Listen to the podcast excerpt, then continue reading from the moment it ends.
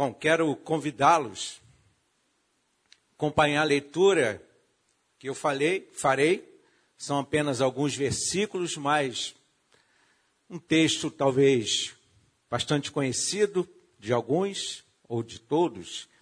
Lá no Evangelho de João, segundo a narrativa de João, no capítulo 1, a partir do versículo 35, eu vou ler até o versículo 39. Diz assim um texto: No dia seguinte, João estava ali novamente com dois dos seus discípulos. Quando viu Jesus passando, disse: Vejam, é o Cordeiro de Deus. Ouvindo-o dizer isso, os dois discípulos seguiram a Jesus.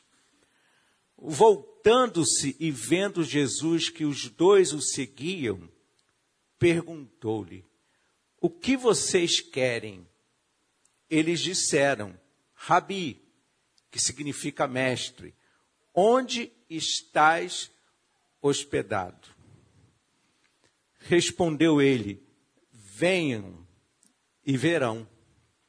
Então foram por volta das quatro horas da tarde viram onde ele estava hospedado e passaram com ele aquele dia. Bom, é claro que eu peguei um pequeno trecho de um texto maior que é o capítulo primeiro. Se ninguém ainda já leu ou não leu ou queira reler, depois você leia todo o capítulo para a gente entender todo o contexto desse capítulo. Mas esse pequeno trecho que eu li e que vocês acompanharam apresenta uma cena com quatro pessoas.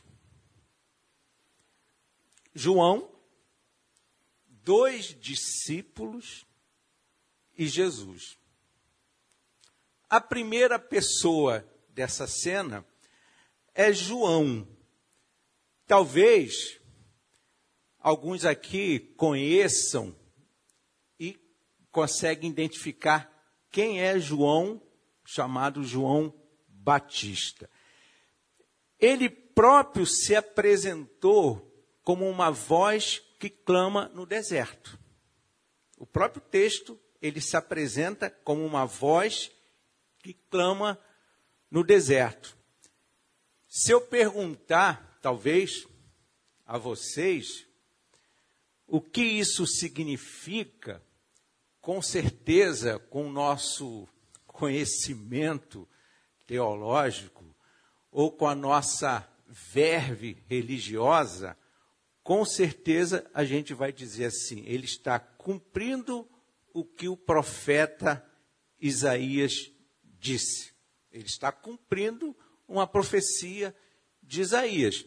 Não está, não está errado. Aprendemos isso no dia a dia, na escola dominical. Mas, se a gente, vamos dizer assim, metaforicamente, ou eufemisticamente, voz que clama no deserto é falar, discursar, anunciar ideias em vão.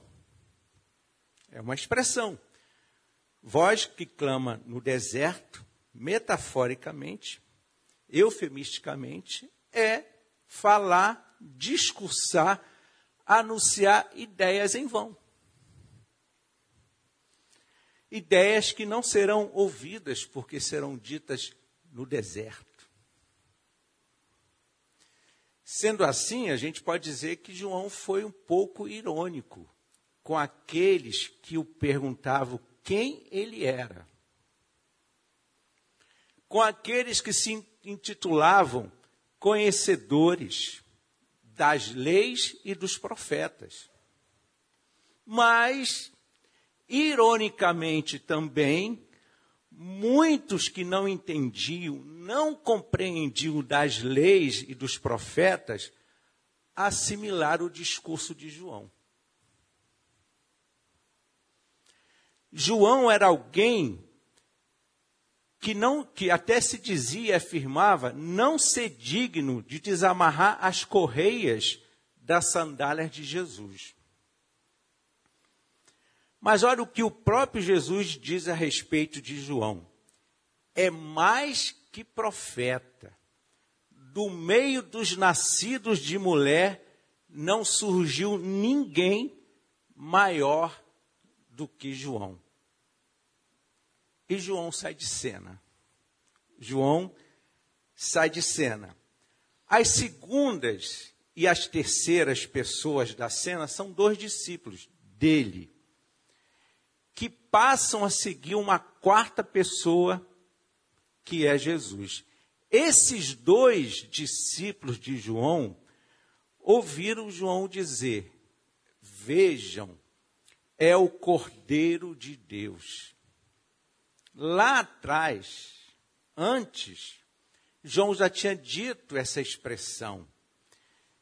E na primeira vez que ele diz essa expressão, ele fala: Vejam, é o Cordeiro de Deus que tira o pecado do mundo. É claro que a gente religiosamente também vai dizer assim: Jesus é o Cordeiro que limpa os nossos erros, que cancela os nossos erros, que nos purifica de todo o pecado. Não está errado. Disso, do ponto de vista pessoal, Jesus é o Cordeiro de Deus que tira, que purifica, que limpa o meu e o seu pecado. Mas é essa expressão, se a gente pegar todo o contexto do capítulo, quando João começa dizendo, não o João Batista, mas João, o escritor, começa dizendo assim: no princípio era o Verbo, ou a palavra, a palavra estava com Deus e a palavra era Deus. Sem a palavra, nada do que existe existiria. Nada do que foi feito se faria. Se a gente pegar esse contexto, Jesus é o cordeiro que tira o pecado do mundo. Jesus é o cordeiro, é o princípio, é a palavra que preenche, preenche a lacuna do universo. Ele é a palavra que preenche a lacuna do universo e faz com que o universo tenha sentido. Se ele faz isso, preenche a lacuna do universo e faz com que o universo tenha sentido, ele preencherá a sua falha, a minha falha, e fará com que a sua vida tenha e adquira novos sentidos. Eles ouviram João, mas seguiram a Jesus. Ouviram a João, mas seguiram Jesus. Mas parece, pelo texto, que Jesus fica um pouco incomodado com aqueles dois. Parece que Jesus fica um pouco incomodado com aqueles dois, né? Parece que aqueles dois parecem aqueles personagens, os sombras, que saem seguindo as pessoas e que começa a te imitar e que você tenta olhar para trás e ele se esconde atrás de vocês. Parece que, que esses dois pareciam uma espécie de sombra e Jesus fica um pouco incomodado com eles, então Jesus pergunta para eles: o que vocês querem. E é a primeira palavra de Jesus nesse evangelho. O que vocês querem? É a primeira palavra de Jesus no evangelho de João e é uma pergunta. É também a pergunta que, por meio do evangelho, Jesus faz aos leitores de todos os tempos e a nós: o que vocês querem? o que nós queremos de Jesus, com Jesus e a partir de Jesus. O que vocês querem? E os dois disseram, Rabi, que quer dizer mestre. E os dois disseram, Rabi, onde estás hospedados? Essa versão da NVI que a gente lê aqui, ela é uma versão interessante, porque algumas outras versões traz assim, onde você mora? Onde moras? Mas é aqui está assim, onde você estás hospedado? Por que, que é uma versão interessante? Porque o próprio Jesus, em certa ocasião, disse àqueles que queriam segui-lo: As raposas têm suas tocas e as aves dos céus têm seus ninhos, mas o filho do homem não tem onde repousar a cabeça. Mas o título que esses dois confere a Jesus e são a Jesus é significativo. Mestre. Quando alguém chama alguém de mestre, a gente entende que essa pessoa tem algo a nos ensinar. Os dois percebem que Jesus é alguém que pode ensiná-los ensiná-los a viver. E Jesus pode nos ensinar a viver. Eles queriam, eles desejavam uma nova maneira de viver. Nós desejamos, nós queremos uma nova maneira de viver. Eles queriam assimilar, incorporar o estilo de Jesus. O que, que Jesus faz? Jesus responde: Venham e verão. A resposta que Jesus dá é, uma, é um convite à experiência. Eu não sei se vocês lembram, lembram disso, mas é um comercial, talvez tenha uns 15 anos. Mas era um comercial muito interessante. Foi retirado do ar porque depois teve uma regulamentação. Era um comercial de uma bebida. Teve uma regulamentação que proibia propagandas. Mas era um, um comercial que durava 90 segundos, um minuto e meio. E esse comercial foi veiculado no, no horário nobre da televisão, provavelmente caríssimo. Era uma empresa de bebida que queria talvez destronar a concorrência, investiu no comercial pesado, investiu contratando pessoas de peso. E aí esse comercial tinha a ideia de alguém que era apreciador da concorrente estar no lugar e bebendo essa bebida. E aí ele caminha, e aí, ô fulano, você está tomando isso? Estou, e ele experimenta, experimenta, experimenta, e acabou arrastando uma multidão que foi convidado a experimentar aquela bebida. Por questões irônicas, esse comercial acabou sendo retirada.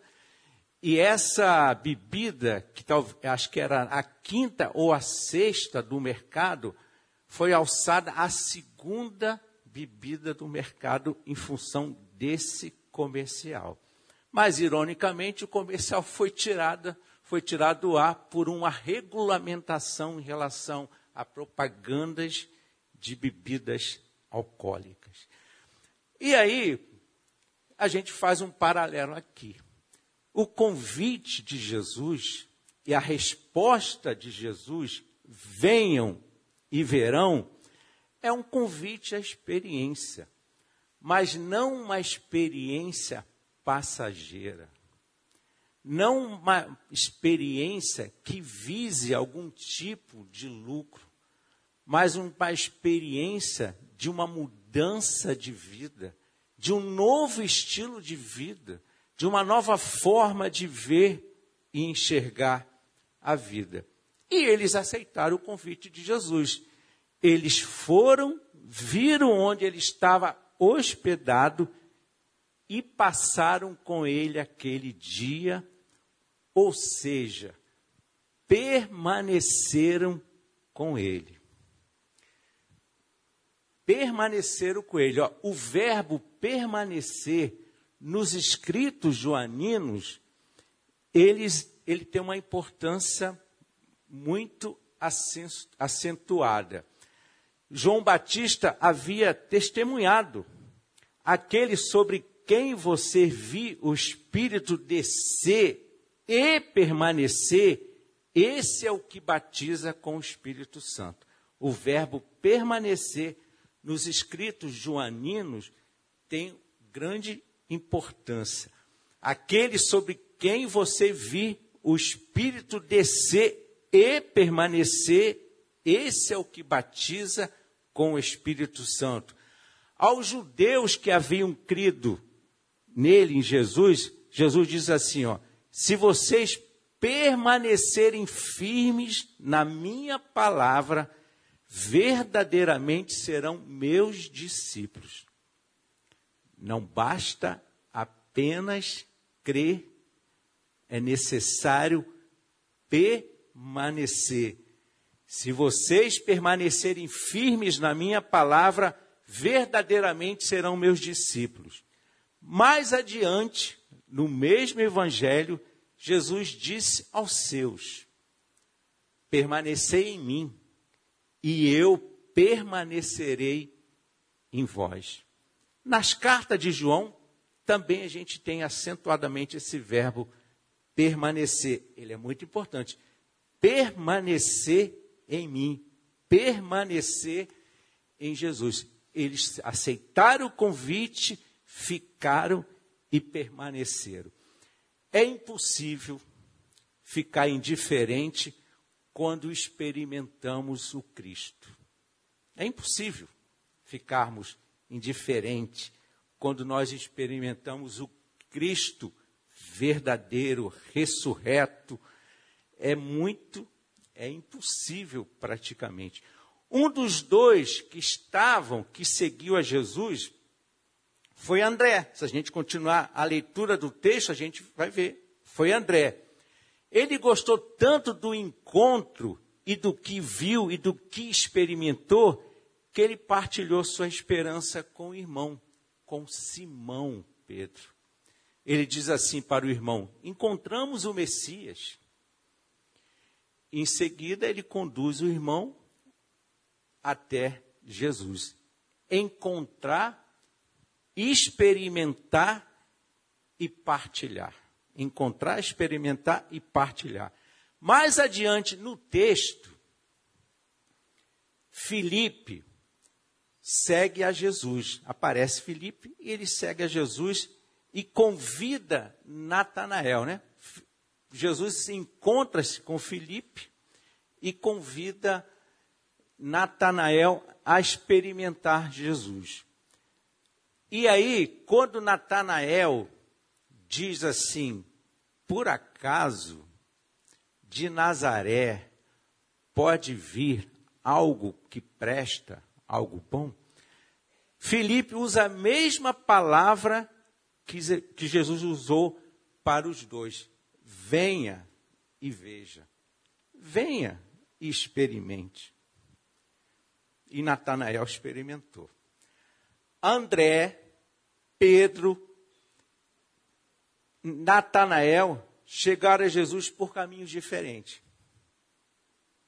Queria que vocês pensassem nisso. André, Pedro e Natanael chegam a Jesus por caminhos diferentes.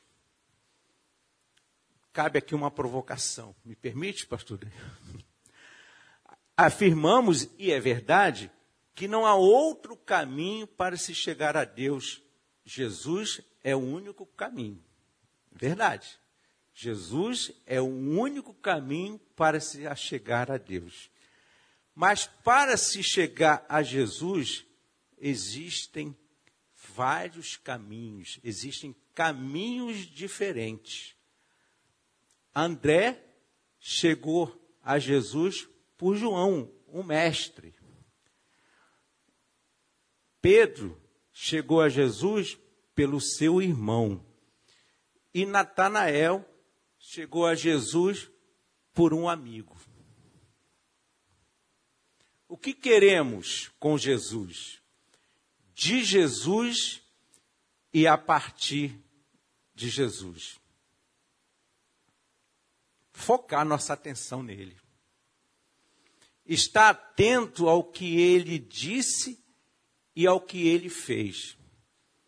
Imprimir suas palavras e gestos em nós, a fim de compreendê-lo e adotarmos seu estilo de vida.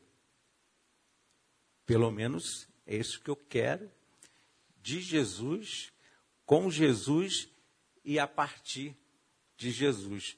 Focar minha atenção nele. Estar atento ao que ele disse e ao que ele fez na história. Tentar imprimir em mim as suas palavras, os seus gestos, a fim de que eu compreenda e adote o seu estilo de vida. O encontro com Jesus é um convite. O encontro que nós temos com Jesus é um convite. É um convite a tomarmos decisões. É um convite para transformarmos aspectos da nossa vida, do nosso modo de ser, do nosso modo de existir. Sabemos, pela leitura dos textos bíblicos, que ele tomou o nosso lugar. Certamente, ele tomou as nossas dores, ele tomou as, os nossos pecados, diz o texto bíblico. Sabemos que ele tomou o nosso lugar na cruz. Mas, irmãos irmãs e amigos, na nossa caminhada, na nossa jornada de vida, ele não tomará o nosso lugar. Ele tomou o nosso lugar na cruz. Mas na nossa caminhada, na nossa jornada de vida, Ele não tomará o nosso lugar. Ele estará sim ao nosso lado, caminhando conosco, nos esclarecendo, fazendo arder nos nossos corações a lembrança de Suas palavras estarei sempre com vocês até o fim dos tempos. Estarei com vocês, mas não tomarei o lugar de vocês na jornada da vida. A jornada de vocês é a jornada de vocês. Mas estarei com vocês até o fim dos tempos.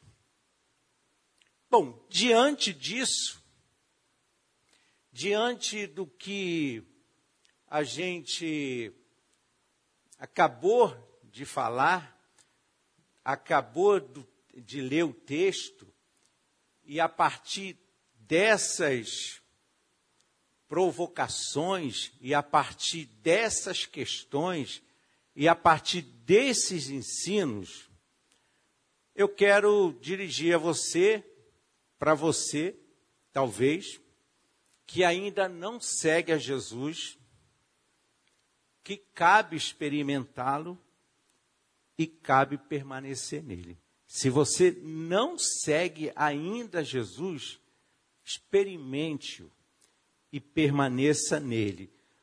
Para você que o seguia, mas um dia, por qualquer razão, decidiu caminhar só, saiba que ele nunca o abandonou. Ele continua caminhando ao seu lado Então, o que, que resta a você? Faça como aqueles dois discípulos lá no caminho de Emaús. Insista com ele. Ou, como diz uma outra versão, o constranja para ficar com você. Principalmente se a noite está próxima. Certamente ele entrará e permanecerá com você. Que você viva Jesus, que você permaneça com Jesus e que você respire Jesus e que ele nos abençoe.